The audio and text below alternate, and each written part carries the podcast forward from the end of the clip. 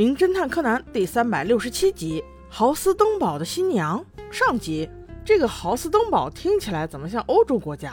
看来今天这一集要去那儿拍。果不其然，一开始小兰、原子和柯南他们三个人就在车上。原来也是一个豪门要办婚礼，家里的独子名叫真哉，跟原子那是真正的发小，差一点他俩就结婚了。还好原子今天去只是嘉宾，否则荆棘真哥哥不是要挠头了。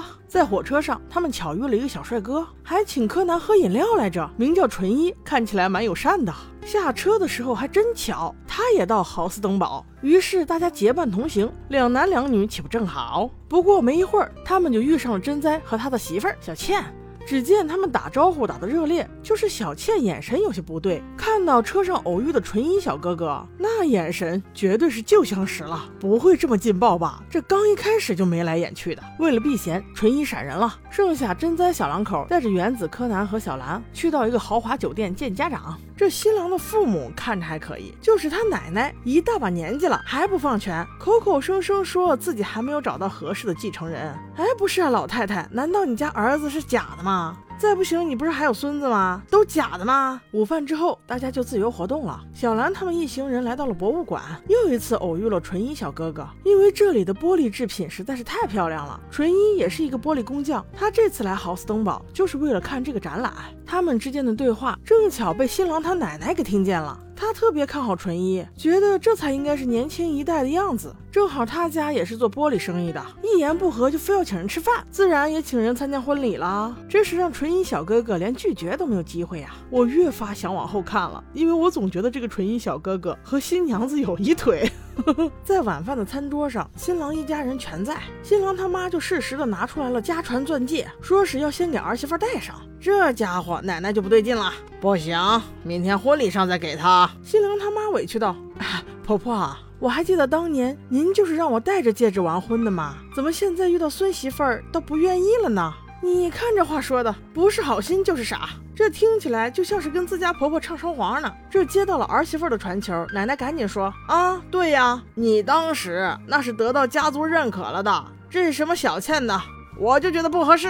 这孙子一听就不对劲了，你觉得不合适，你早说呀！人明天结婚呢，你现在说顶个毛线用？这饭桌上当着外人的面都可以这样争吵，完全不给儿媳妇面子呀！小倩同学坐在那儿低着头，看着这颗大宝石戒指出神，估计对面的纯一先生心想：看，叫你不嫁给我，做豪门梦不是那么容易的。晚饭后，小兰才从原子的口中得知，这个小倩同学原来比真哉还大两岁，而且平民一个，毫无背景，门不当户不对呀。这些八卦，柯南听着无聊，一个人出门瞎逛去了。没想到，却在一座桥边看到了小倩和纯一俩人在拉拉扯扯。不是吧？真的如我所料。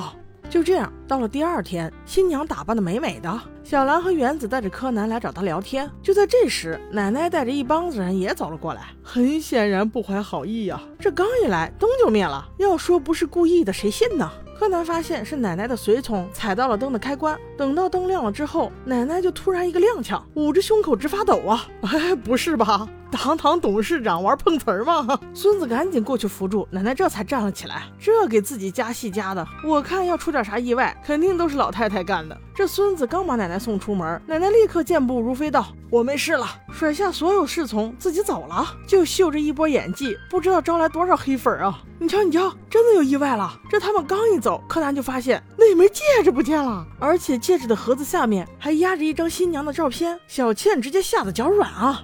这这这，不是我弄的。这个消息很快就传给了奶奶耳朵里，这回直接演技炸裂了，嗖一下站起来，怒吼道：“你你说什么？既然戒指不见了，就停止婚礼！”哇塞，连想都不想，这么顺就停止婚礼？真哉一听，立马觉得不对劲呀，于是反驳道。不对，我觉得肯定有问题。刚才我在的时候，戒指明明还在，后来你们一群人来了，戒指就不见了，肯定是你们捣的鬼。听到了这些话，我突然安心了些，最起码这个新郎还是个明白人啊。那婚礼到底能不能进行呢？新娘子和那位纯一先生到底有没有一腿呢？我们下集再说。